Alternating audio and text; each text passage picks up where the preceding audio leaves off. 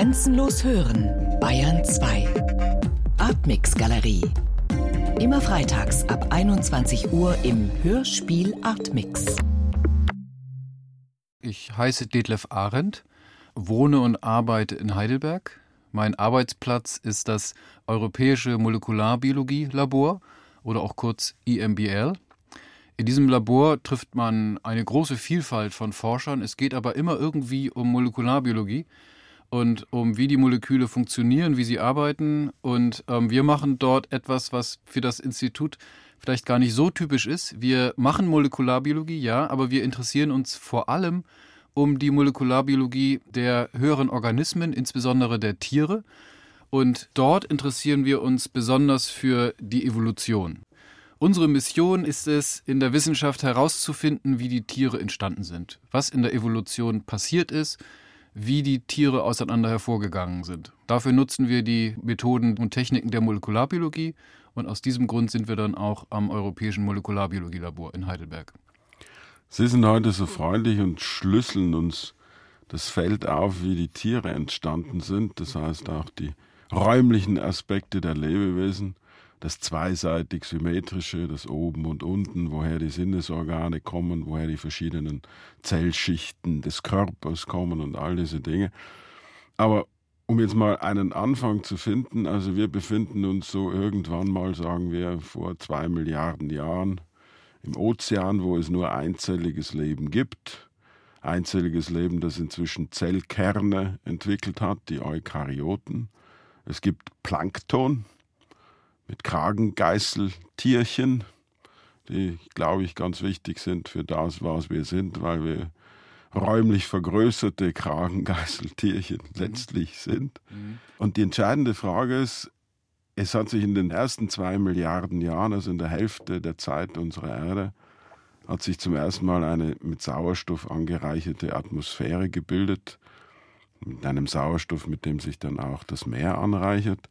Das hat zu einer ersten weltweiten Vergletscherung geführt, die bis hinunter auf die Tropen reichte. Und dann schließen sich zum ersten Mal diese einzelligen Lebewesen, insbesondere diese Kragengeißeltierchen, Coanoflagellaten, zusammen zu einem mehrzelligen Gebilde. Ja, wie sah dieses mehrzellige Gebilde aus? Ja, das ist ein ganz spannender Prozess gewesen, der Anfang des tierischen Lebens. Und über diesen Prozess weiß man tatsächlich einiges. Zum Beispiel weiß man, was für Einzeller diesen Prozess damals eingegangen sind. Das ist ja gar nicht selbstverständlich, aber man kann das gut nachvollziehen. Unter den Eukaryoten, diesen einzelligen Lebewesen, gab es und gibt es bis heute eine unglaubliche Vielfalt. Die nehmen die unterschiedlichsten Formen an, die haben in ihren einzelnen Zellen unglaublich vielschichtige kleine Organ, Organellen nennt man diese. Es gab aber in diesen Formen dann irgendwann ein Zweig, der für die Entstehung der Tiere ganz wichtig war. Und in diesem Zweig entstanden dann die Kragengeißeltierchen. Das sind noch keine Tiere, sondern eben einzellige Organismen, die ich ganz kurz beschreiben will. Das sind einzelne Zellen, die haben einen sogenannten Kragen, wie der Name schon sagt. Den Kragen muss man sich als so eine Art Hohlzylinder vorstellen, der auf der Zelle sitzt und mit einzelnen Stäbchen verstärkt ist. Zwischen diesen Stäbchen wird Schleim abgesondert. Das wird so eine Art Filter, mit dem dann auch die Nahrungspartikel gefangen werden. Und um dann auch eine Strömung zu haben, die das Wasser und damit auch die Nahrungspartikel durch diesen Schleimfilter hindurchzieht, gibt es so eine Art Unterdruckpumpe, die durch ein schlagendes Zilium dargestellt wird. Das ist also eigentlich ein ganz einfaches System, aber ein ziemlich geniales System, weil es nämlich wohl recht effizient war. Auf jeden Fall sind diese Kragengeißeltierchen durch das Filtern von Wasser, durch ihren mit Schleim und Stäbchen verstärkten Hohlzylinder, diesen Kragen, sind diese offensichtlich sehr effizient gewesen im Nahrungspartikelfangen. Und aus dem haben sich dann die Tierchen entwickelt. Wieso wissen wir das? Das ist eigentlich schon ganz altes Wissen, was schon zu Haeckels Zeiten eigentlich so bestand weil nämlich diese Kragengeißeltierchen mehr oder weniger unverändert bis heute in manchen Tieren fortbestehen. Und da sind die Schwämme zu nennen. Die Schwämme kennen wir alle. Wir kennen sie als Badeschwamm, ja, als eigentlich ein Gebilde aus lauter kleinen Kanälchen und kleinen Kämmerchen, die sich mitunter sehr elastisch dann auch zusammendrücken lassen. Das ist dann der Schwamm. Aber das Spannende sind die kleinen Kämmerchen in diesem Schwamm. Die werden nämlich von Zellen ausgekleidet, die diesen Kragen Geißelzellen zum Verwechseln ähnlich sehen. Und sie sind eigentlich auch zum Verwechseln ähnlich. Sie haben die gleichen Bestandteile, es ist der gleiche Kragen, es ist noch das gleiche Zilium, was in dem Kragen schlägt. Und also mit Zilium ist eigentlich diese Kurbelwelle gemeint, oder die sich so ja, spiralartig, peitschenartig die Bewegung liefert in diesem Kragen. Genau. Ja, Zilien sind Gebilde, die an den Zellen hängen, die oftmals beweglich sind, ja, die also durch bestimmte Moleküle in Bewegung gehalten werden können und im Wesentlichen dafür da sind, Wasserströmung zu erzeugen. Mit den verschiedensten Formen. Zum Teil transportieren sie auch Schleim, aber ursprünglich einmal dienen sie der Fortbewegung im Wasser. Und sobald es dann natürlich darum geht, dass ein großer Organismus im Wasser ist, geht es dann darum, das Wasser im Organismus oder am Organismus zu bewegen. Das machen die Zilien. Und da haben eben die Schwämme diese besonderen Kragengeißelzellen, die den ursprünglichen Kragengeißeltierchen zum Verwechseln ähnlich sehen. Das haben schon die Morphologen erkannt, also die, die Wissenschaftler, die sich eigentlich rein an der Form orientierten und durchs Mikroskop schauten. Und das erkennen aber die Molekularbiologen heute genauso, weil nämlich die Moleküle, die man jetzt ja untersuchen kann, man kann heute solche Kragengeißeltierchen aus der Zucht nehmen, man kann die Moleküle untersuchen, die diesen Kragen bauen und feststellen, aha, das sind dieselben Moleküle, die heute einen ganz ähnlichen Kragen in Zellen bauen, den man heute noch in Tieren findet. Man kann da ganz genau sagen, es sind dieselben Bausteine. Dieser Kragen ist von den Tieren geerbt worden mit seinem Zilium. Er besteht übrigens in vielen Zellen, sogar in Zellen in unserem Innenohr gibt es diesen Kragen mit dem entsprechenden Zilium noch. Damit hören wir nämlich. Und das ist ganz uraltes Erbe der Kragengeißeltierchen. Also gar kein Zweifel eigentlich, die Kragengeißeltiere und ihre Verwandten sind der Ursprung der Tiere. Wie geht es, dass wir mit diesen Kragengeißeltierchen hören? Unsere Hörzellen, Hörsinneszellen bestehen aus einem Kragen, ist ganz genau derselbe Kragen, und das Zilium, was ursprünglich dazu da war, das Wasser zu bewegen, hat nicht mehr diese Funktion, sondern ist eigentlich steif geworden, bewegt sich nur noch ein ganz bisschen und hängt mit dem Kragen eng zusammen und wird dann, wenn eine Schallwelle auf dieses Hörepithel, auf diese Hörzellenschicht trifft, leicht zur Seite verformt. Und genau das erzeugt dann einen elektrischen Reiz, der in elektrische Impulse übersetzt wird, die dann durch die Nervenbahnen ziehen. Aber die Bauform dieser Hörsinneszelle gleicht dem Kragen-Geißeltierchen nach wie vor aufs Haar. Also das ist das gleiche Sinn. genetische Programm, ja. das vor zwei Milliarden Jahren entstanden ist und dieselben Zellen in einer leicht modifizierten Form ausbildet, damit wir damit hören können. Genau.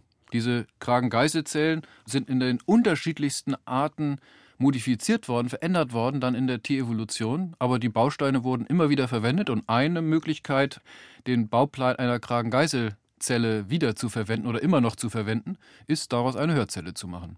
Es Welche wurden daraus auch Sehzellen gemacht, ja, es wurden daraus Verdauungszellen gemacht, es wurden daraus auch Nierenzellen gemacht, die eigentlich den Kragengeißelzellen noch am ähnlichsten sind, in unserem Körper sogar zum Beispiel. Und so sind die unterschiedlichsten Formen, Zelltypen nennt man das, entstanden. Also die Zelltypvielfalt, die wir in unserem Körper haben, die molekular aufs genaueste beschrieben ist zum Teil, geht auf diese Kragengeißelzellen zurück und die wiederum auf die Kragengeißeltierchen, die es ursprünglich mal als Einzeller gab. Wenn wir uns jetzt also mit der Evolution der Tiere beschäftigen, geht es eigentlich darum zu verstehen, wie aus diesen Kragengeißeltierchen die Kragengeißelzellen der ersten Tiere geworden sind und wie dann diese Zellen sich weiter verändert haben, um die Vielfalt der Zelltypen in den Organismen von heute zu bilden. Und dann geht es natürlich noch darum, wie die Zellen dann in den organismischen Körpern an ihren bestimmten Einsatzort gelangen, was während der Entwicklung passiert und wie sich das Ganze räumlich sortiert. Ja, das ist natürlich eine weitere Verkomplizierung des Sachverhalts, aber ähm, im Prinzip ist das alles gut nachvollziehbar. Der erste Schritt war die Herausbildung von Mehrzelligkeit. Mhm. Warum lagern sich Einzeller, die zwei Milliarden Jahre lang bestens für sich existieren können, zusammen und bilden, ist das schon ein Organismus, aber bilden zumindest ein Ensemble von Zellen, das auf bestimmte Art und Weise synchron agiert. Warum? Schon die Kragengeißeltierchen machen eigentlich etwas Ähnliches, insofern als sich die einzelnen Zellen oftmals zusammenschließen zu Kolonien oder auch zu kleinen Zellschichten, die dann zum Beispiel auf dem Meeresgrund sich ablagern. Und Was sie auch machen, ist, dass sie verschiedene Zustandsformen eingehen können. Mitunter sogar in zeitlicher Abfolge. Also die Kragengeißeltierchen sehen nicht immer gleich aus. Die haben durchaus die Möglichkeit, von einem Zustand in den anderen überzugehen und sich dadurch dann auch an Umweltbedingungen anzupassen. Das kann, wie gesagt, in zeitlicher Abfolge passieren, aber auch in, in räumlicher Ordnung. Da gibt es dann Zellen, die spezialisieren sich mehr auf die Nahrungsaufnahme und bilden dann die Oberfläche zum Beispiel einer kugelförmigen Kolonie. Und im Innern dieser Kolonie gibt es dann Zellen, die den Apparat zur Nahrungsaufnahme, diesen Kragen eben nicht ausbilden, ja, und, sondern offensichtlich andere Funktionen einnehmen. Und die koexistieren dann in einer kugelförmigen Kolonie. Warum sie das machen, da geht es höchstwahrscheinlich um Arbeitsteilung oder mit Sicherheit um Arbeitsteilung. Das ist das zumindest, was wir auch direkt beobachten können. Da die Zellen ja verschieden aussehen, verschiedene Funktionen einnehmen, ist es offensichtlich von Vorteil, wenn diese Funktionen von unterschiedlichen Zellen wahrgenommen werden können. Und das Prinzip, was dem zugrunde liegt, ist die Spezialisierung, dass Spezialisierung von Vorteil ist. Wenn sich eine Zelle auf eine bestimmte Funktion spezialisiert, kann sie die effizienter wahrnehmen, als wenn die Zelle alles auf einmal machen muss. Hat das kausal mit verschlechterten Umweltbedingungen zu tun oder eher mit anderen Dynamiken? Das kann mit verschlechterten Umweltbedingungen zusammenhängen. Das kann zum Teil auch Zufallsfixierung sein, das will ich durchaus erwähnen. Man findet das öfter in der Evolution, dass wenn bestimmte Teile des Körpers oder bestimmte Zellen Funktionen verlieren, dann werden diese Funktionen von anderen Zellen aber noch wahrgenommen. Ja, und wenn sie aber einmal aus den einen Zellen verschwunden sind, dann kann es durchaus passieren, dass es so eine Art Zufallsfixierung ist, dass also einfach dann zwei unterschiedliche Zellen bestehen am Anfang, das dann aber es einen Vorteil darstellt, weil diese Zellen sich auf eben verschiedene Funktionen spezialisieren können. Spezialisierung scheint einfach von Vorteil zu sein und eröffnet einfach auch neue Möglichkeiten. Wenn man alle Funktionen in einem Zelltyp haben will, dann ist dieser Zelltyp einfach unglaublich schwierig zu gestalten. Der hat dann viele Doppel-, Dreifach-, Vielfachfunktionen im selben Organell, die er irgendwie unter einen Hut bringen muss. Während Zellen, die sich auf eine Funktion, zum Beispiel das Sehen oder das Hören oder das Zusammenziehen, spezialisieren, diese Zellen haben es offensichtlich sehr viel einfacher, ihren Bauplan dann dieser Funktion anzupassen und ihn auch effizienter zu gestalten. Und das passiert, wie gesagt, bei den Kragengeißeltierchen in gewissem Rahmen auch schon. Die haben diese Spezialisierung, führen sie aber nacheinander aus. Eine Zelle kann auch durchaus verschiedene Funktionen eben dann nacheinander ausführen. Oder sie können sich eben unterschiedlich umformen und dann zu Kolonien schon zusammenschließen, so eine Art Arbeitsteilung zu machen. Und das ist ganz klar, nimmt das so die ersten Schritte auch der Tierwerdung bis heute im Lebenszyklus der Kragengeißeltierchen dann vorweg. Jetzt haben wir also diese Kolonien, die offenbar Kugeln bilden im Wasser. Mhm. Wie kommt es aber zu den ersten, ältesten Tieren, den Schwämmern, die ja sesshaft sind, bereits ein Skelett entwickeln? Wie geht dieser Übergang? Ganz einfach. Die Kragengeißeltierchen bilden ja, und das erwähnte ich bereits, bis heute Kolonien. Die sehen dann kugelförmig aus und sind so einfach gebaut, wie man sich das vorstellt. Die Tiere bilden eine Art erste Epithelschicht. Ja, sie schließen sich also seitlich zusammen, bilden eine Art Oberfläche. Und wenn man sich ein solches Epithel vorstellt, dann ist die einfachste Form, die man realisieren kann, die Kugel. Ja, muss man sich einfach vorstellen wie ein Fußball und die Hülle des Fußballs wären dann von Geißelzellen gebildet. Man kann jedes einzelne Rechteck des oder Sechseck des Fußballs wäre dann ein solches Tierchen, das nach, seinen Kragen nach außen richtet. Und das wäre eine erste solche Kolonie, die aber wahrscheinlich nicht leer war, sondern mit anders spezialisierten Zellen gefüllt war, die dann in dieser Kolonie lebten. Aber wirklich ganz einfach. Eine Schicht, die eben eine kugelförmige Oberfläche bildet. Eine sphärische Kolonie. Und dann geht es ganz einfach weiter. Wenn man sich einen Fußball vorstellt, der ähm, seine Luft verliert, kann man ihn an einer Seite eindrücken und erhält dann eigentlich eine Art Innenschicht und eine Art Außenschicht.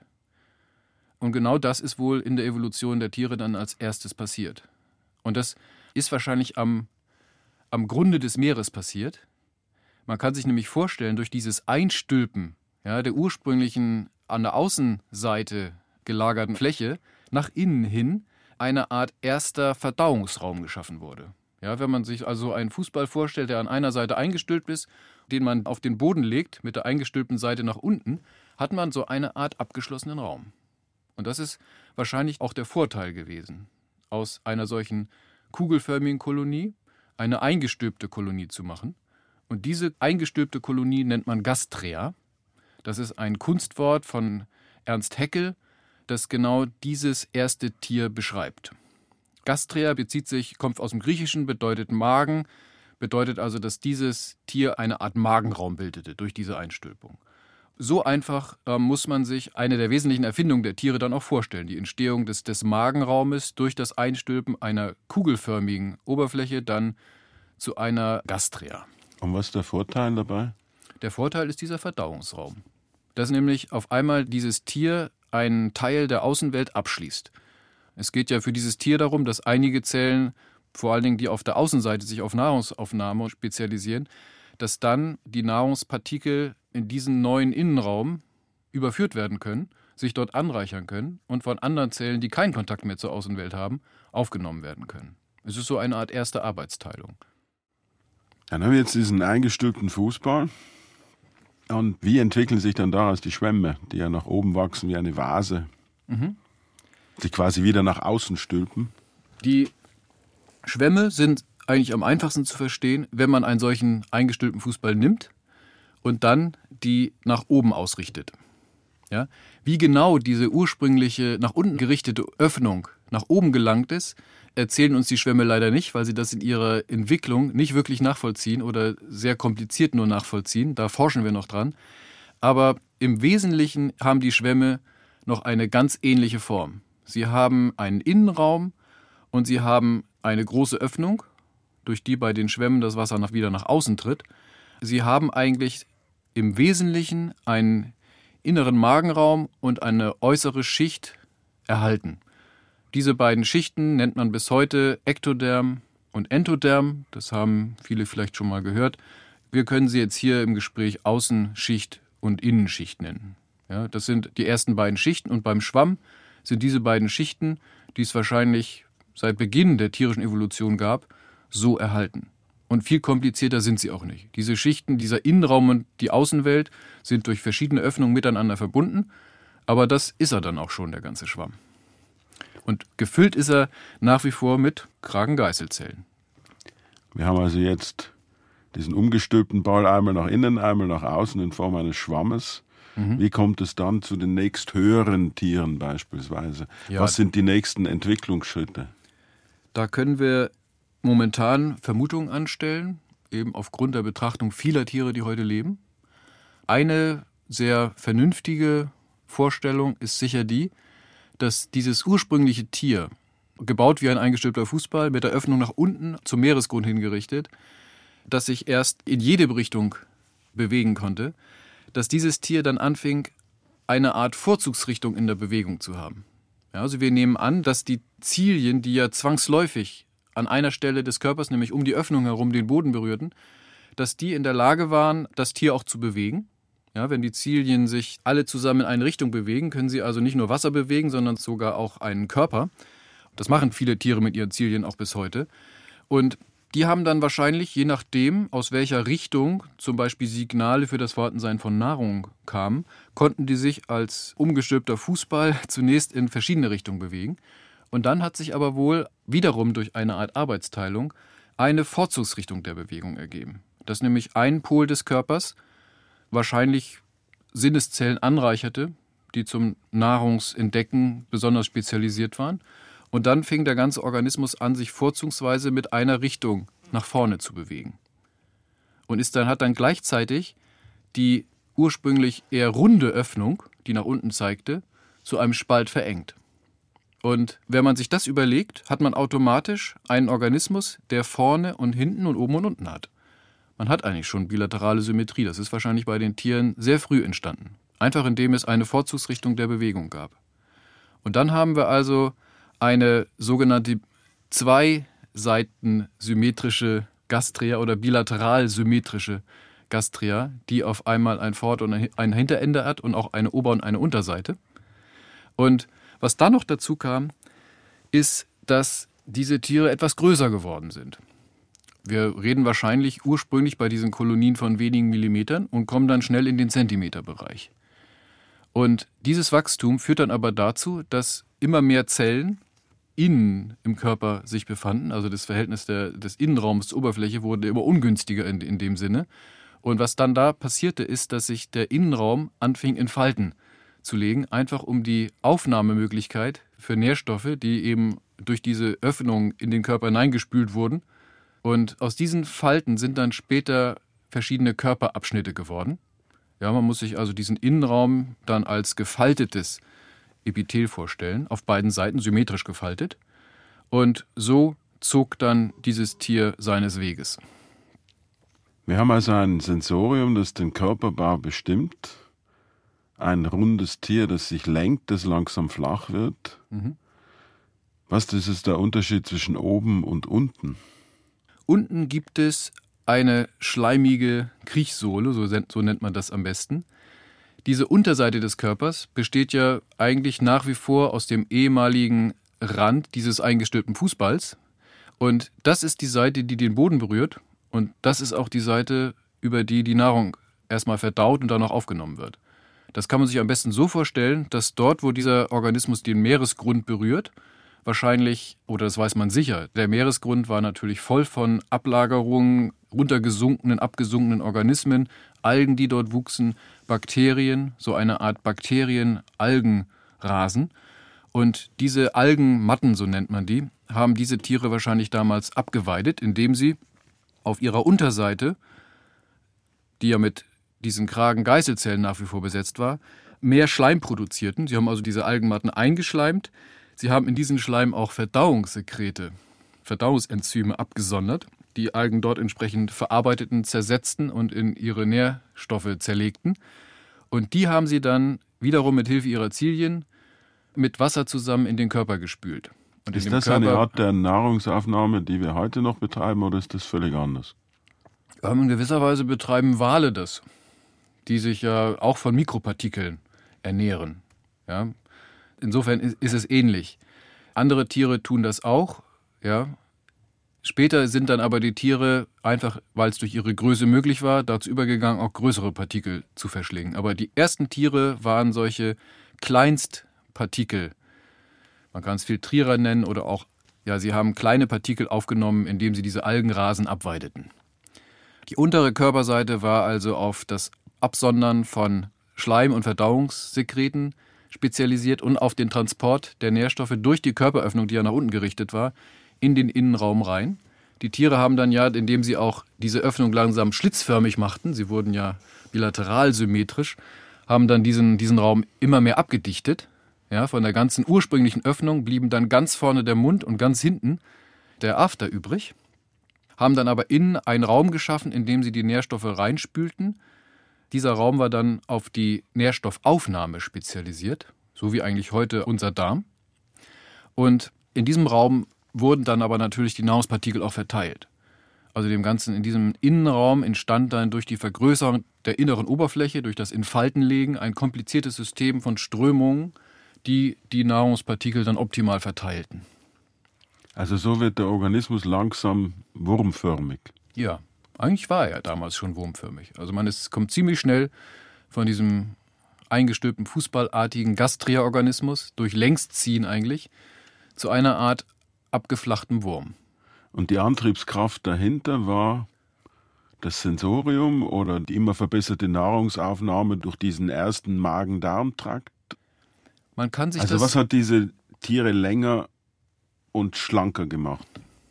Man kann sich das aus Fossilien erschließen. Es gibt ein Tier, das genau diesen Tieren ähnelt, ein Fossil, die Kinsonia, eines der Fossilien aus den Ediacara-Fossilien, die genau diesen Körperbau, so wie ich ihn gerade geschildert habe, zeigen.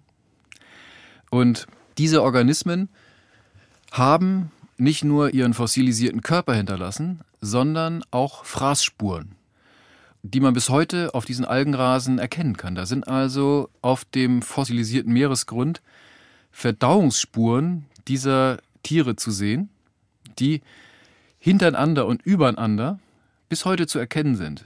Da gibt es Veröffentlichungen, die sehr überzeugend sind, die nachzeichnen können, dass diese Tiere, bevor sie dann starben und fossilisiert wurden, ein paar ovalförmige Verdauungsabdrücke hinterlassen haben, die zum Teil auch übereinander liegen, sodass man die Reihenfolge bestimmen kann, in der sie diese Abdrücke gemacht haben. Und das Faszinierende ist, dass es eben eine Richtung gibt. Da geht es also von einer Seite zur anderen. Die sind nicht zufällig hin und her geschwommen, sondern haben sich als Organismus eine Weile an einer Stelle aufgehalten. Dann haben sie sich bewegt, sind dann vielleicht ein Zentimeter weiter in eine Richtung wiederum stehen geblieben, haben dort alles abverdaut, was abzuverdauen war. Das Ganze dann nochmal, das Ganze dann nochmal und dann sind sie gestorben. Und das ist uns bis heute überliefert über hunderte von Millionen von Jahren. Darüber wissen wir aber, dass es dort schon erstens eine Vorzugsrichtung gab. Also die müssen an einer Stelle des Körpers eben Informationen verarbeitet haben. Jetzt bewegen wir uns mal in diese Richtung. Das ist verlockend. Und sie müssen deshalb auch spezialisierte Zellen an diesem Körperabschnitt gehabt haben.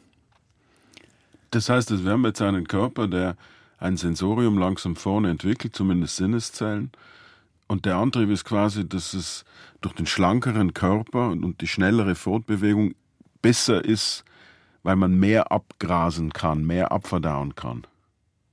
Wäre das die mhm. Dynamik dahinter, die die Entwicklung des Tieres vorantreibt? Ja, was es vorantreibt, ist sicher, die Tiere werden erstmal größer, sie können also größere Flächen abverdauen. Sie entwickeln wahrscheinlich dann auch eine Fähigkeit, schnell zu erkennen, in welche Richtung die vielversprechendsten ja, Nahrungsressourcen anzutreffen sind, wie man am schnellsten dorthin kommt und dann auch am effizientesten alles verarbeitet. Also man kann sich diese frühen Tiere als gigantische Abgras- und Verdauungsmaschinen, die über den, den Meeresgrund dann sich bewegten, vorstellen. Und genau diese Art der Nahrungsaufnahme haben sie eine ganze Weile dann optimiert. Sie haben ihre Oberfläche weiter aufgefaltet, dadurch konnten sie noch etwas größer werden. Sie haben wahrscheinlich Ihr Sensorium verfeinert, mit dem Sie dann bestimmte Richtungen einschlagen konnten. Sie haben Ihren Körperbau soweit auch weiter spezialisiert, als Sie sich auch gezielter vielleicht in eine Richtung bewegen konnten. Wir erinnern uns, Sie machen das ja am Anfang durch die Zilienbewegung, aber auch durch muskuläre erste Verformung des Körpers, um eben in eine gewisse Richtung zu gelangen. Alle Prozesse gingen also darauf hin, alle evolutionären Prozesse, diese Tiere daran anzupassen, schneller und effizienter neue Abschnitte dieses alten Algenrasens abzugrasen. Was bildet sich dann als nächstes heraus, das bereits in Richtung unseres Körpers geht? Also wir haben jetzt vorne einen Mund, dazwischen einen Magen-Darm-Trakt, aber ich glaube noch nicht mit einem ausgebildeten Magen, der sich unterscheidet vom Darm. Hinten einen After, wir haben eine Außenhaut und eine Bauchhaut oder eine Rückenhaut und eine Bauchhaut.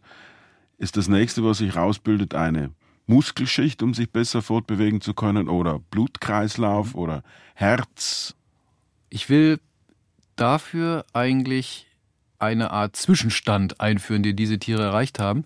Was ganz offensichtlich passiert ist, ist, dass diese Tiere, die wir bislang eigentlich nur fossil kennen, von denen es aber vielleicht sogar einen Vertreter in der Tiefsee gibt, der überlebt hat. Das wissen wir aber noch nicht, noch nicht sicher.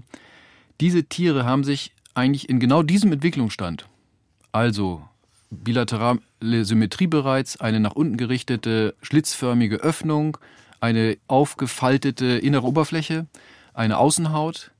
In diesem Zustand haben sie sich wiederum umgedreht und sind sesshaft geworden also nicht ein Tier, sondern in der Evolution, in einem langen Prozess. Eine Möglichkeit für solch gebaute Tiere zu überleben, war ihre ursprünglich nach unten gerichtete Öffnung nach oben zu richten, sesshaft zu werden, sich also ganz fest an den Boden anzuheften. Und dann haben wir den Bauplan heutiger Seeanemonen. Und abgewandelt davon dann auch heutiger Polypen und Quallen. Also die ganze Vielfalt der Quallen zum Beispiel, die wir ja alle kennen aus dem Meer, ist im Wesentlichen eine solche. Der Bauplan lässt sich relativ elegant und einfach von einer solchen Frühform der Tiere ableiten. Genau dort, wenn man so will, kann man sagen, sind sie stehen geblieben. Haben sich dann natürlich mit diesem Bauplan auch hoch spezialisiert. Sie haben diese Nesselzellen entwickelt und zum Teil auch sehr verfeinerte Möglichkeiten im Meer zu schwimmen. Das konnten ihre Vorfahren nicht. Aber die Komplexität des Bauplans ist im Grunde ganz ähnlich geblieben. Daher wissen wir auch, dass es in diesen Tieren schon erste Nervennetze gab. Das wissen wir, weil die Nesseltiere, die ähm, diesen Bauplan heute noch zeigen, solche Nervenzellen haben und die sind vom Aufbau her so wie unsere Nervenzellen. Also einige Zellen in diesem Körper hatten sich bereits zu Nervenzellen spezialisiert.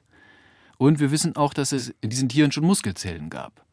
Also diese frühen Vorfahren hatten Nerven- und Muskelzellen.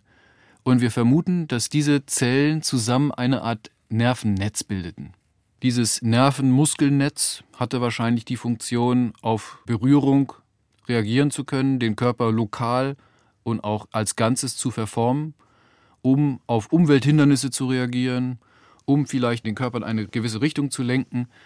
Und das sind so die Funktionen, die wir dem ersten ganz primitiven Nervennetz zuschreiben. Also Muskelzellen, Nervenzellen waren schon entstanden, Sinneszellen gab es von Anfang an, um eben zu Orten, wo zum Beispiel die vielversprechenden Nahrungsvorräte sein würden.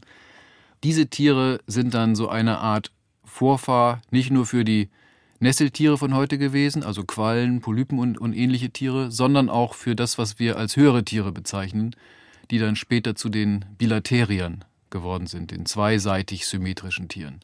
Also das heißt, der Bauplan, der bei den Quallen Nerven und Muskelzellen herausbildet, ist dann letztlich auch immer noch unsere Bauanleitung für unsere Nerven und unsere Muskeln. Höchstwahrscheinlich, ja. Da geht es wiederum um die Moleküle und auch um die Gene, die die Entwicklung steuern, die kann man heute auch in Nesseltieren studieren. Ja, man macht das nicht nur in der Fruchtfliege und in der Maus und im Frosch und im Fisch, sondern durchaus auch in solchen recht abseitigen oder niederen Tieren wie zum Beispiel einer Seeanemone. Dort gibt es inzwischen eine ganze Gemeinschaft von Forschern, die es hervorragend verstanden haben, einen sogenannten Modellorganismus bei diesen Seeanemonen aufzubauen, in dem viele dieser komplizierten molekularen Techniken heute angewandt werden können. Und diese Gemeinschaft von Seeanemonenforschern hat viel herausgefunden in den letzten Jahren, unter anderem, dass die Gene, die die Entwicklung der Nervenzellen steuern oder auch der Muskelzellen und auch die Eiweiße, die sie verwenden, um dann letztlich diese Zellen zu bauen, ja, dass die konserviert sind, dass die in der Evolution erhalten sind. Dass wenn man sich also den Bauplan einer Nervenzelle bei Cnidarien anschaut, heute in seinem molekularen Detail, dass man viele Gemeinsamkeiten mit den höheren Tieren feststellt.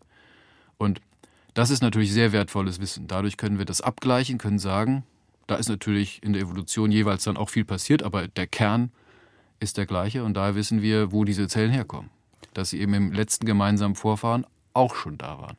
Und die Funktion eines Nervennetzes war es quasi die Muskelschicht, die sich zwischen Außenhaut und Innenhaut oder Bauchhaut und Rückenhaut entwickelte, quasi synchron steuern zu können.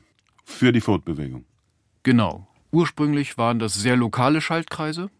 Da bestand das Nervennetz eigentlich aus mehr oder weniger lokaler Verarbeitung von Reizen. Man stieß irgendwo dagegen und dort wurde dann direkt auch gesagt, durch das Nervennetz signalisiert, hier muss sich der Körper kontrahieren hin zu einer immer umfassenderen Integration von Umweltreizen auf eine immer umfassendere Bewegung hin. Ja, also der Anfang des Nervensystems, sehr lokaler Reiz, sehr lokale Reaktion, hin zu einem komplexen Mix von Reizen, die integriert werden, verarbeitet werden, verrechnet werden, hin auch dann zu komplizierteren Bewegungen, die natürlich dann immer angepasster waren, um gewisse Ziele zu erreichen. Gibt es da schon einen Kopf? Der entstand dann. Diese fossilen Organismen aus der Ediacara-Zeit, die wir heute kennen, so wie Dickinsonia, haben noch keinen Kopf. Die frühesten bilateralsymmetrischen Tiere hatten einen. Der Kopf ist sicherlich ganz wichtig gewesen als so eine Art vorderer Sinnespol, um diese Tiere effizienter zu machen. Warum ist völlig klar. An diesem Kopf bildeten sich Sinnesorgane aus, die dann in dem ersten Gehirn verrechnet wurden. Also das Nervennetz an diesem Körperpol hat sich dann spezialisiert zum Empfangen und Verrechnen von Sinneseindrücken, die dann die Bewegung des gesamten nachfolgenden Körpers nach hinten hin koordinierten. Also das ist wiederum eine Arbeitsteilung innerhalb des Nervennetzes, übernehmen verschiedene Bereiche dann bestimmte Funktionen und natürlich leuchtet es ein, dass an dem Pol, der als erstes die neue Umwelt erreicht, weil sich das Tier so bewegt, dass sich dort dann die Sinnesorgane, die ersten Sinnesorgane ausbilden. Also spezialisierte Abschnitte des, des ursprünglichen Nervennetzes zusammen mit Sinneszellen, die dann Umweltinformation verrechnen und das Verhalten des gesamten Körpers anfangen zu steuern. Bevor wir zu den Sinnesorganen kommen, gibt es in diesem Körper bereits, also Zentimeter großen Körper nehme ich an, oder? Mhm. Gibt es in diesem Körper bereits einen Blutkreislauf? Ein Blutkreislauf gibt es erst später. Am Anfang gibt es diesen vielfach aufgefalteten Innenraum, in dem es Wasserströme gibt, die die Nährstoffe transportieren, überall ins, in den letzten Winkel bringen sozusagen. Später, bei der Evolution der bilateral symmetrischen Tiere, haben sich die einzelnen Kammern in diesem Innenraum, die entstanden waren, wahrscheinlich von dem zentralen Innenraum abgespalten, sind geschlossen worden und konnten dann also diesen Transport der Nährstoffe in der Flüssigkeit nicht mehr übernehmen, einfach weil die Räume zu waren. Und in diesem Zusammenhang ist dann in der Schicht, die zwischen Außen- und Innenhaut liegt. Das ist, muss man sich jetzt so vorstellen, also bei dem ursprünglichen Fußball, der sich einfaltete, gab es natürlich dann einen neuen Innenraum, aber es gab auch eine Schicht zwischen äußerer und innerer Oberfläche. Ja? Das ursprüngliche Innere des Fußballs, von dem wenig übrig ist, aber so eine Art Schicht, wo innere und äußeres Schicht zusammenhängen. Die gab es natürlich noch. Das waren die Zwischenräume zwischen den Hohlräumen dann in diesem Körper. Und dort hat sich sinnigerweise dann das Blutgefäßsystem gebildet. Das ist, wenn man heute einen Regenwurm präpariert, das ist ein sehr dankbares Präparationsobjekt der Zoologen, das lernt jeder Zoologe im, im Studium, versteht man diesen Aufbau sehr gut, weil der Regenwurm diese Körperteile noch exemplarisch zeigt. Er zeigt diese abgeschlossenen Innenräume des Körpers, die aber nicht mehr mit der Außenwelt verbunden sind und dazwischen, in den Zwischenräumen, bildet sich das Blutgefäßsystem. Und ab wann entsteht das Skelett? Also wir wissen von den Schwämmen, dass sie so ein netzartiges Skelett haben, das diese Kragengeißelzellen, die ursprünglichen hält, in einer Form hält. Ja. Wie ist das jetzt? Bei den Würmern gibt es noch kein Skelett. Ab wann taucht Skelette Rückgrat immer auf? Wieder. Immer dann, wenn die Tiere größer werden und gewisse Formen haben, die einfach aufrecht gehalten werden müssen, bilden sich Skelette aus. Das ist bei Schwämmen sogar mehrfach unabhängig dann in den Schwammklassen entstanden mit unterschiedlichen Baustoffen. Ja, das können unterschiedliche Mineralien sein, die einfach ganz offensichtlich die Körperform des, des Schwammes einigermaßen intakt halten, dass das Ganze nicht kollabiert. Und je größer das Tier wird, desto größer natürlich auch das Gewicht. Das ist bei der zweiten Tiergruppe, die ich erwähnt habe, bei diesen Nesseltierchen, auch vielfach entstanden. Es gibt einige, die sich nicht nur an den Meeresgrund angeheftet haben, sondern auch sehr groß geworden sind. Spätestens bei den Korallen ja, ist das ganz offensichtlich. Das sind nämlich auch Nesseltiere, die aber ein sehr ausgeprägtes Skelett haben. Das wird das, was wir dann als Korallen kennen. Und ist bei den höheren Tieren dann auch vielfach entstanden. Am Anfang dient es sicherlich der Verfestigung, dem Aufrechterhalten der Körperform, dass der Körper nicht kollabiert, dann auch zunehmend dem Schutz der Tiere einer der nächsten wichtigen Schritte in der Evolution der Tiere war ja dann, dass diese Tiere anfingen, irgendwann sich gegenseitig aufzufressen und dadurch ihre eigene Evolution dann auch sehr beschleunigt haben. Welche Sinne gab es und was sind die ältesten Sinne? Das ist eine gute Frage. Denn die Sinne, und das leuchtet ein, gehen in der Evolution sehr weit zurück. Wir haben ja heute im Gespräch mit den frühen Eukaryoten angefangen. Und das Gute ist wiederum, dass wir Molekularbiologen heute die Moleküle vergleichen können, die im Zentrum dieser Sinneszellen die Funktion eigentlich der Informationsaufnahme aus der Außenwelt vollführen. Diese Moleküle kennen, vergleichen können und dann auf einmal feststellen, dass zum Beispiel der G-Protein gekoppelte Rezeptor das ist jetzt einfach mal der Name, oder das Opsin unseres Auges auf eine Molekülklasse zurückgeht, die, wie wir heute wissen, bei allen Eukaryoten schon vorhanden war, also beim letzten gemeinsamen Vorfahren der Eukaryoten auch schon da war.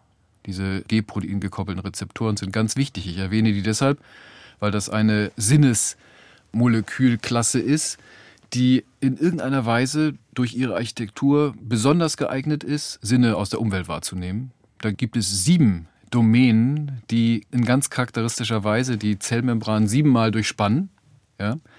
von denen haben wir etliche in unserem Körper, unter anderem die Opsine unseres Auges, die Lichtreize wahrnehmen, aber auch die Sinnesmoleküle unseres Riechepithels sind solche G-Protein gekoppelten Rezeptoren.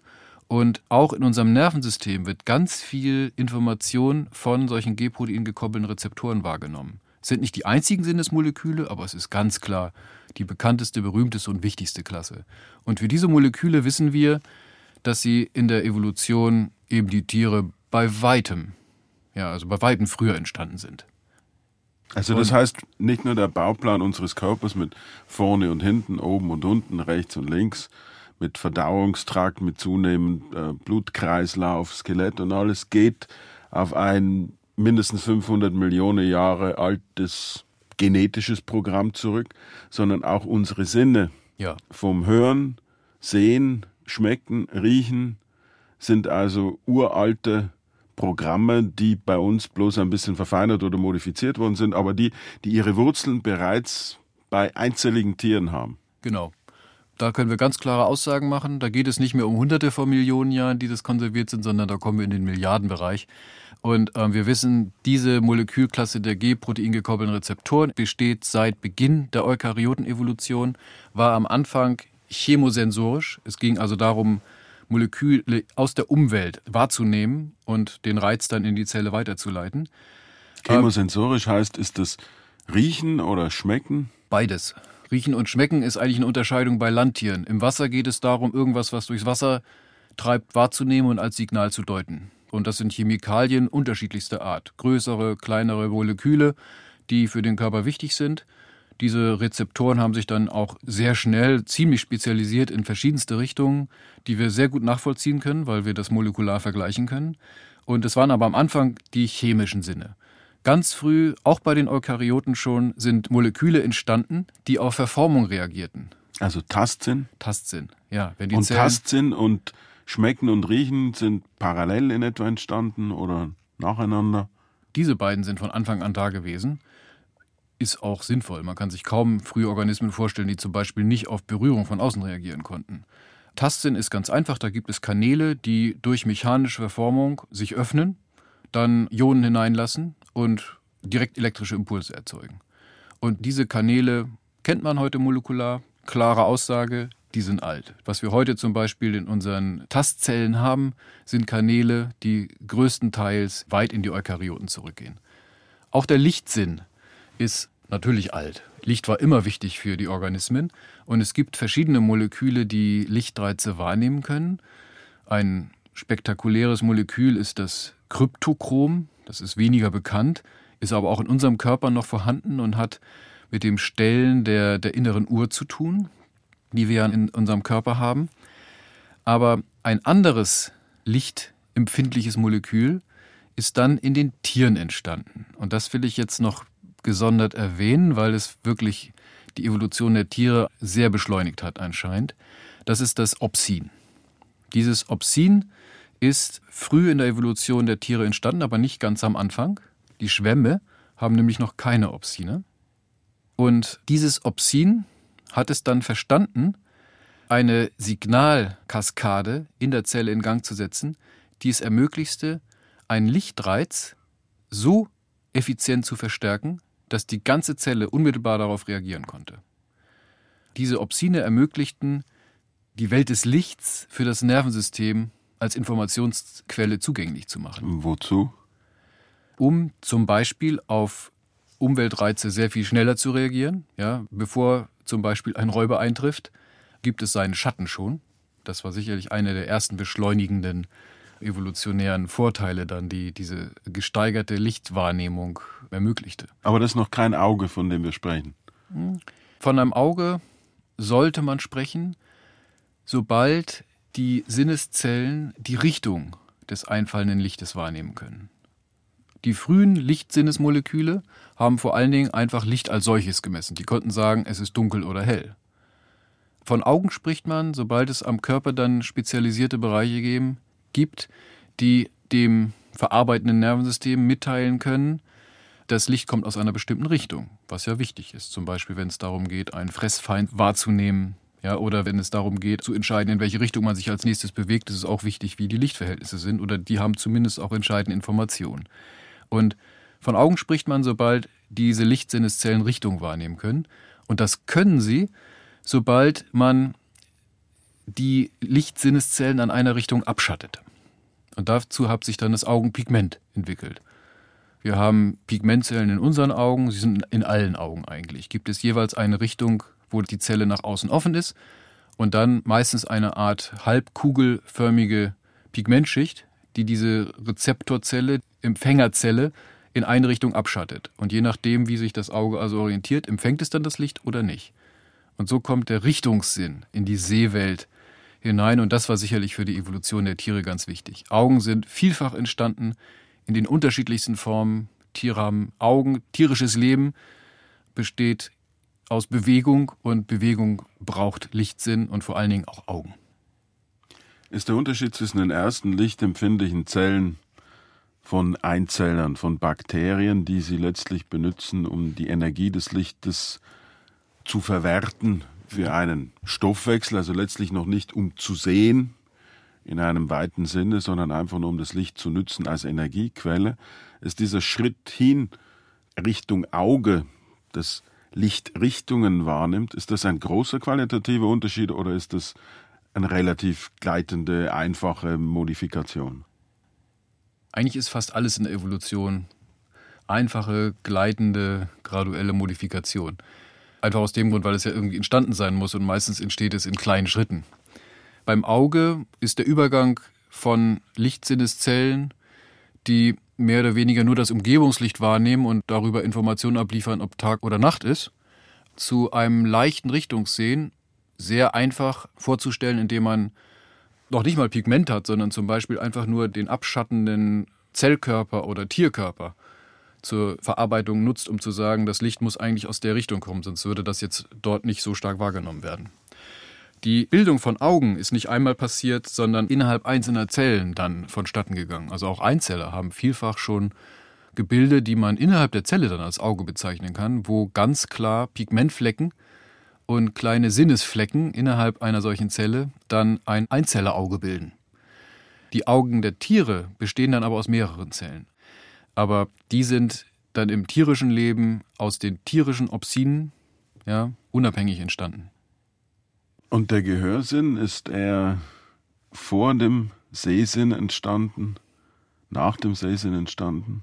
Der Gehörsinn ist ein interessanter Sinn, weil er mit dem Tastsinn oder dem Verformungssinn zu tun hat. Man kann sich schon vorstellen, dass der ursprüngliche Tastsinn auf mechanische Reize reagierte, Verformung von außen. Man kann sich auch vorstellen, dass eine solche Verformung schon auftritt, wenn sich zum Beispiel ein größeres Objekt nähert, sogar im Wasser, durch Wellen, die eben anzeigen, da muss was Großes im Weg sein. Ja? Der eigentliche Gehörsinn ist dann eigentlich spezifisch für die Landtiere, die dann sich ja in der Luft bewegen und wo das Empfangen von Schallwellen, ja, was dann aber letztlich ein mechanischer Reiz ist, so verfeinert wurde, dass man von einem eigenen Sinn sprechen kann, nämlich von dem Hörsinn. Das sind aber eigentlich abgewandelte mechanische Sinneszellen.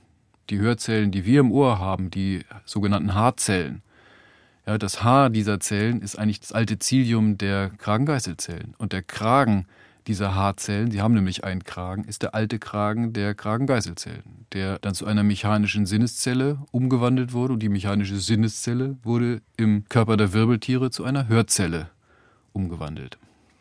All diese Entwicklungen, die Sie uns geschildert haben, entstehen mehr oder weniger kurz vor oder während der sogenannten kambrischen Explosion, also vor einer guten halben Milliarde Jahre, wo sich plötzlich alle Baupläne des Lebens entwickeln, ohne dass seitdem eigentlich neue Baupläne des Lebens entstanden sind. Könnten Sie uns jetzt von diesen noch zentimetergroßen wurmartigen Lebewesen zu den Fischen bringen, weil wir ja von den Fischen letztlich abstammen, von den Fischen, die an Land gingen. Also wie kommen wir von den Würmern zu den Fischen? Auch das ist eine spannende Frage und natürlich ist die kambrische Evolution so ziemlich das Spannendste, was die Evolution der Tiere ausgemacht hat. Denn auf einmal gibt es eine unglaubliche Vielfalt von Bauplänen. Man muss sich die Abbildungen anschauen. Das sind unglaubliche Fossilien. Die haben Körperanhänge, die sehen aus wie Aliens. Zum Teil gibt es diese Baupläne noch, zum Teil gibt es sie aber auch gar nicht mehr. Und es war eine Vielfalt vorhanden, die sich eigentlich nur erklären lässt durch eine Geschichte, die auf einmal entstanden sein muss, die mit der Ernährung zu tun hat. Diese ursprünglichen Würmer, die sich auf ihrer Schleimkriechsohle fortbewegten, haben erstmal Mikropartikel gefressen. Algen abgegrast oder das, was im Wasser schwebte, haben sie eingestrudelt oder vom Boden abgeschleimt. Wurden dann aber größer. Sie wurden so eine Art Abgrasfabrik, die dann immer größer und effizienter über den Meeresgrund sich bewegte. Konnte natürlich dann auch größere Partikel aufnehmen.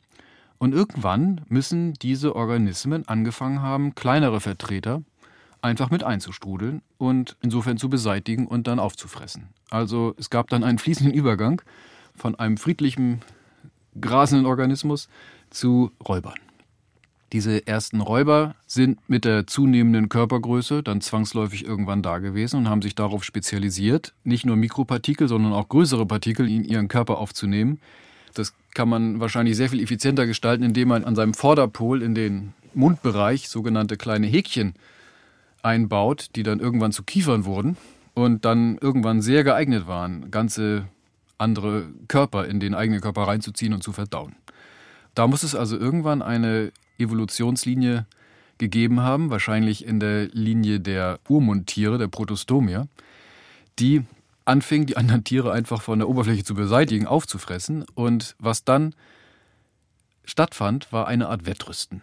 Also was passierte, war, dass die unterschiedlichsten Strategien entwickelt wurden, entweder noch effizientere Räuber zu werden, auch Räuber zu werden, oder sich irgendwie zu verstecken oder sich irgendwie zu schützen. Damals wurden also Panzer noch und nöcher entwickelt, Panzerung, eine ganze Evolutionslinie, die schließlich zu den Insekten und Krebsen führte, hat diesen Panzer noch, der damals äh, wahrscheinlich auch die ersten Räuber auszeichnete. Andere Tiere befestigten sich auf langen Stängeln, die dann einfach von, von der Oberfläche sich entfernten und sie aus der Schussweite brachten, will ich mal sagen. Andere Tiere entwickelten Kalkgehäuse, die sie wirklich effizient schützten und wurden dann zu Weichtieren. Zum Beispiel die heutigen Muscheln oder Schnecken haben diesen Panzer noch. Andere Tiere entwickelten einen unglaublich effizienten Mechanismus, auf einmal vom Boden abzuheben und davon zu schwimmen. Das waren wahrscheinlich die Wirbeltiere, die diese Schwimmfähigkeit am Anfang wahrscheinlich als Fluchtmechanismus hatten, um sich davon zu machen. Und so hat die kambrische Explosion, so nennen wir das, aus heutiger Sicht zu einer Explosion von Bauplänen geführt, die wohl damit zusammenhängt, dass diese Organismen sich mit dem Phänomen von Räubern auseinandersetzen mussten, die anfingen, ihre Schwesterarten zu fressen. Da die Fische ja Wirbeltiere sind, wir Wirbeltiere sind, wie haben sich denn diese Wirbel gebildet? Auch eine Geschichte, die wir heute nachvollziehen können. Es ging wohl um das Ausbilden des Schwimmapparats. Das war ja was Neues. Also durchs Wasser geschwommen wurde noch nicht. Am Anfang wurde auf dem Boden gekrochen. Oder es wurde geschwebt. Aber dieses aktive, muskelbetriebene Schwimmen war neu und war eben eine Strategie, mit den neuen Herausforderungen im Kambrium dann zurechtzukommen. Ja, dann ging es erstmal darum, dass sie ihren Körper darauf optimierten, Schlängelbewegungen auszuführen und im Wasser die dann auch immer schneller durchzuführen. Nun kann man sich vorstellen, dass Schlängelschwimmen als solches ohne eine Verstärkung des Körpers recht ineffizient ist. Es lässt sich zumindest enorm beschleunigen und auch effizienter gestalten, wenn es im Körper drin ein stabilisierendes Element gibt. Und so entstand dann ein spektakulärer kleiner Längsstab, der in diesen Tieren entstand, der aus einer eigentlich erstmal Verknorpelung der Mittellinie hervorging, die diese Tiere hatten auf der Seite, die nach oben gerichtet war beim Schwimmen. Und dieser Längsstab ist die Chorda, die sogenannte Rückenseite. Beim Menschen gibt es Überbleibsel der Chorda, das sind die sogenannten Bandscheiben. Wirbel gab es am Anfang noch nicht, aber Wirbel sind später dazugekommen, als nämlich durch Verknöcherung von Epithelien, die sich an diese Chorda anlagerten, ja, die Wirbel entstanden sind aus einem Bereich des inneren Mesoderms heraus. Saß da am einen Ende dieser Chorda bereits ein Gehirn? Die Korda zog sich vom Vorderpol bis zum Ende des Tieres, zum Hinterpol. Die Korda endete dort, wo sich das Gehirn befand, ganz richtig. Sie stabilisierte also das Tier von vorne bis nach hinten. Die Korda wurde zum Anknüpfungspunkt eigentlich der gesamten Körpermuskulatur, die sich dann an der Korda fest befestigte und insofern dann das Schlängeln, so wie wir das bei Fischen kennen, ermöglichte. Ja? Und alles weitere, was passierte, war dann eigentlich, dass die Ansatzstellen, wo die Muskeln an die Korda ansetzten, immer mehr verknöcherten und daraus dann die Wirbel entstanden. Diese Korda durchzog den ganzen Körper, ist das bezeichnende Element unseres Bauplans. Wir sind Korda-Tiere, das ist unsere Identität. Und die Wirbeltiere haben dann eigentlich nochmal einen draufgesetzt, indem sie die Korda eben zum Teil ähm, verknöcherten, durch Knochen ersetzten und das Ganze noch effizienter machten, indem eben die Wirbel hinzugefügt wurden.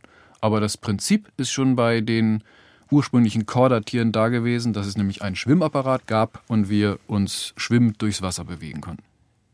Und ab wann gibt es Flossen bei diesen sich schlängelnden Tieren? Flossen, aus denen sich dann letztlich unsere Gliedmaßen entwickeln werden? Bei diesen schwimmenden Tieren leuchtet auch ein, dass es am Rande dieser schwimmenden Tiere zum Teil sich diese Ränder verlängerten und eben erst einmal so eine Art undulierenden Rand bildeten, der dann einfach die Hydrodynamik verbesserte und dass sich aus diesem Rand heraus dann spezialisierte Bereiche zu Flossen umwandelten, um wiederum das Schwimmen noch effizienter zu gestalten. Da geht es um Hydrodynamik. Diese Spezialisierung fand an zwei Polen statt, nämlich dort, wo die Hintergliedmaßen und dort, wo die Vordergliedmaßen entstanden. Und was ist die Dynamik, die ein Gehirn entstehen lässt? Das Gehirn gab es schon bei den ersten höheren Tieren, den sogenannten Urbilateriern. Das sind ganz besondere Tiere, die ja die gesamten anderen höheren Tiere hervorbrachten, also sowohl die Richtung, die zu den Insekten ging, als auch die Richtung, die zu den Ringelwürmern führte, als auch die Richtung, die zu uns führte. Und bei diesen Tieren gab es schon ein Gehirn, was ja eigentlich so eine Art Verrechnungszentrum für die Sinneseindrücke des Vorderpols war. Das war am Anfang ein kleines Verrechnungszentrum und innerhalb der frühen Evolution der Chordatiere war es immer noch klein wurde dann größer mit zunehmender Komplexität des Schwimmens. Ja. Dann wurden die Wirbeltiere auch irgendwann selber zu Räubern, was sie am Anfang nicht waren. Verrechnungszentrum heißt es ein unmittelbares Umsetzen von Umweltreizen in Bewegungssteuerung. Das Gehirn hat zwei Funktionen. Und die erste wesentliche ist genau das. Es geht um die Wahrnehmung der Umwelt, das Verrechnen und dann das Übersetzen dieser Information in Bewegungsabläufe, die dann an den Körper weitergegeben werden. Gehirn ist im Wesentlichen Koordination von Bewegung. Wer schon mal im Laufschritt einen Berg hinuntergelaufen ist, weiß, was Verarbeitung von Sinneseindrücken und Koordination von Bewegungen, wie komplex das ist. Das ist die Leistung unseres Gehirns. Die zweite Funktion ist, dass das Gehirn diese Sinnesreize der Umwelt auch in Hormonabgaben übersetzt. Das ist vielleicht nicht so bekannt oder nicht so spektakulär, aber auch für uns auch ganz wichtig. Also wir haben im, im Gehirn auch eine zentrale Abgabestelle von Hormonen in den Blutkreislauf, die vom Gehirn gesteuert wird. Ganz im Kern des Gehirns. Aber das meiste Gehirn bei Wirbeltieren, aber auch bei Insekten berechnet Bewegungsabläufe. Das ist sicherlich die Hauptfunktion. Das heißt, ein Gedächtnis in irgendeinem rudimentären Sinne gab es da noch nicht. Hm. Ein kleines Gedächtnis vielleicht sogar relativ früh. Und das hängt damit zusammen, dass es für diese Tiere von unglaublichem Vorteil war, ein gewisses Gedächtnis dafür zu haben, wo sie gerade herkommen. Denn sonst verlieren sie ja mit jeder Bewegung die Möglichkeit, dorthin zurückzukehren, wo sie gerade waren und wo es vielleicht auch viel besser war. Also so eine Art rudimentäre Möglichkeit, sich zu erinnern, wo man herkommt. Eine Art ganz, ganz rudimentäres ähm, räumliches Verständnis ist wahrscheinlich früh entstanden. Das zum einen. Zum anderen besteht ja Lernen und, und Gedächtnis dann auch aus der Fähigkeit zu assoziieren. Dass man zum Beispiel, und das ist dann bei der Prüfung der Umwelt ganz wichtig, wenn man an Nährstoffen interessiert ist und gewisse Sinneseindrücke dieser Nährstoffe aufnehmen kann, dann ist es auch sehr von Vorteil, wenn man gewisse andere Eindrücke, die mit diesen Nährstoffen zusammen vorkommen, wenn man das lernen kann. Wenn man zum Beispiel weiß, wenn es nach so und so riecht, ja, dann ist da wahrscheinlich Nahrung in der Nähe, selbst wenn das, wonach es riecht, gar keine Nahrung ist, kann man sich daran orientieren. Das ist assoziatives Lernen und auch dieses, man weiß bis heute nicht genau, ob es diese Form des Lernens sogar schon in den Urbilaterien gab, also in den ersten höheren Tieren. Aber das ist wohl auch recht früh entstanden, denn der Vorteil ist ja immens. Wir haben jetzt in einem sehr frühen Stadium schon also einen Körper, der letztlich bereits unseren Grundriss widerspiegelt, den wir an vorne und an hinten, an oben und an unten, an rechts und an links, ein Rückgrat hat, erste Gliedmaßen, die sich zwar bloß als Flossen herausbilden, wir haben bereits ein Gehirn, das den Körper und seine Motorik steuert und Sensorik umsetzt. Als das Menschlichste gilt eigentlich das Gesicht. Haben Fische schon unser Gesicht gehabt? Haben wir nicht mal unser Gesicht von uns Menschen, sondern bereits von den Fischen oder bereits schon früher? Es gab bei den Wirbeltieren einen wichtigen Übergang, den man auch heute dingfest machen kann. Das ist eigentlich der von den frühen Wirbeltieren, die schon einen Schädel haben, ja, aber noch keinen Gesichtsschädel in dem Sinne. Und was ihnen vor allen Dingen fehlt, ist der Kiefer. Ja? Man mag zum Kiefer stehen, wie man will, aber er ist ein wesentlicher Bestandteil des Gesichtes. Und die erste Linie der Wirbeltiere, die früh von den anderen Wirbeltieren sich abzweigte, besteht aus der Gruppe der Kieferlosen, die Agnaten. Diese Kieferlosen haben noch keinen Kiefer. Die haben andere Möglichkeiten, Nahrung aufzunehmen, aber der Kiefer ist dann erst in der Hauptlinie der Wirbeltiere entstanden, den kiefertragenden Wirbeltieren. Und wie funktioniert die Nahrungsaufnahme ohne Kiefer? Die frühen Wirbeltiere und auch vor allen Dingen die frühen Chordaten haben gefiltert. Das kann man sehr sicher sagen. Wir hatten die Kiemenspalten am Anfang, um so eine Art Filterapparat aufzubauen. Also das Wasser kam durch den Mund herein, ging durch die Kiemenspalten wieder raus. Der Wasserfluss wurde im Mundraum oder im, im Rachenraum dafür genutzt, über Schleim, der abgesondert wurde, Mikropartikel zu fangen. Also am Anfang war das Ganze so eine Art innerer Schleimfilter, der Mikropartikel abfing. Das, was also bei den ganz frühen Tieren außen noch passierte, oft beim Abgrasen, wurde jetzt ins Körperinnere verlegt und wurde dann nach und nach dadurch ersetzt, dass auch wiederum größere Partikel aufgenommen wurden, die Wirbeltiere auch selbst zu Räubern wurden. Und dann wurde irgendwann der erste Kiembogen, der sowieso schon verstärkt war, weil die Tiere inzwischen groß geworden waren und um nicht zu kollabieren, mussten sie stabilisierte Welche Elemente. Größe ungefähr jetzt? Oh, da ging es, glaube ich, sehr früh fast in den Meterbereich rein. Also die Wirbeltiere waren groß, hatten sich auch dann in ihrer Evolution mit Knochenplatten bedeckt, ein bisschen wie ein Wal. So große Filterfabriken, die Mikropartikel filterten, mit Knochenplatten bedeckt waren und sich also stabilisiert hatten. Und irgendwann entwickelten sie die Fähigkeit, den ersten Kiemenbogen zu bewegen und dadurch dann den Mund zu verformen und die Nahrung effizienter aufzunehmen. Und das Ganze wurde dann mit Zähnen besetzt und war irgendwann ein ja, gefährlicher Kiefer. Nicht Ja. mehr passives Filtern, sondern Nein, aktives dann war, das Greifen war der Übergang auch bei. Wirbeltieren dann zum, zum Raubfisch. Und ab wann kommen die Zähne auf? Eigentlich parallel. Also die Kiefer wurden dann mit Zähnen besetzt, um eben entweder noch effizienter abgrasen zu können oder eben auch mit den Zähnen dann zerkleinern zu können, fangen zu können, alle möglichen Funktionen, die die Zähne auch haben. Und woher kommen unsere beiden Nasenlöcher? Wozu beiden- brauchen Fische Nasenlöcher? Da geht es eigentlich darum, das Sinnesepithel zu schützen. Also das Ganze wird ein bisschen nach innen verlegt und es gibt dann Kanäle, um das Wasser eben zur Probenentnahme in den Körper reinzuleiten. Dann wird gerochen oder eben der chemische Sinn angewendet und dann wird das Wasser wieder rausgespült. Und in dem Fall dann zum Teil einfach zur Oberfläche wieder zurück oder auch in den Rachenraum rein. Das Riechepithel wird nach innen verlagert, um es zu schützen. Ja, wenn wir das direkt auf der Körperoberfläche hätten, dann wäre es wahrscheinlich schnell irgendwie abgeschabt oder weg. Augen hatten ja die Fische, weil sie gesagt haben, es ist eine relativ einfache Entwicklung. Waren die schon beweglich? Die Augenmuskulatur ist auch in den Wirbeltieren relativ früh entstanden. Das sind, ist veränderte Muskulatur des vordersten Körperabschnitt, die dann früh in den Wirbeltieren zu Augenmuskeln verarbeitet wurde, sodass die Augen zumindest im eingeschränkten Maße bewegt werden konnten. Ja. Und die Ohren?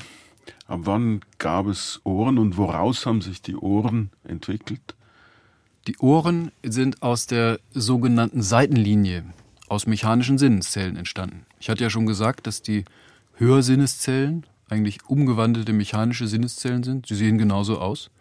Fische haben bis heute an ihren Seitenlinien haben sie eine Linie von Tastsinneszellen, mit dem sie Strömung wahrnehmen, die sogenannte Seitenlinie. Und die Hörsinneszellen sind mit den Seitenlinien-Sinneszellen, die mechanische Sinneszellen sind, sehr nah verwandt. Sie werden durch die gleichen äh, Moleküle in ihrer Entwicklung gesteuert. Sie sind gleich aufgebaut. Sie sind eigentlich in vielen Punkten identisch. Sie sind dann eben nur sehr weit vorne gelegen. Sie kommen in der Entwicklung aus dem gleichen Pool von sich entwickelnden Zellen heraus. Die Seitenlinie wandert dann weiter nach hinten in den Körper hinein. Und das Ohr ist also so eine Art nach innen verlagertes und spezialisiertes Verformungssinnesepithel. Haben Fische schon Ohrmuscheln? Fische haben noch keine Ohrmuscheln. Nee. Die sind später entstanden bei den Säugetieren, denke ich. Aber hören Fische auf ähnliche Art und Weise wie wir? Die können Schallwellen im Wasser wahrnehmen, haben also auch die spezialisierten Sinneszellen schon im vorderen Körperbereich. Herr Arndt, ich danke Ihnen sehr herzlich. Dankeschön, es war mir ein Vergnügen.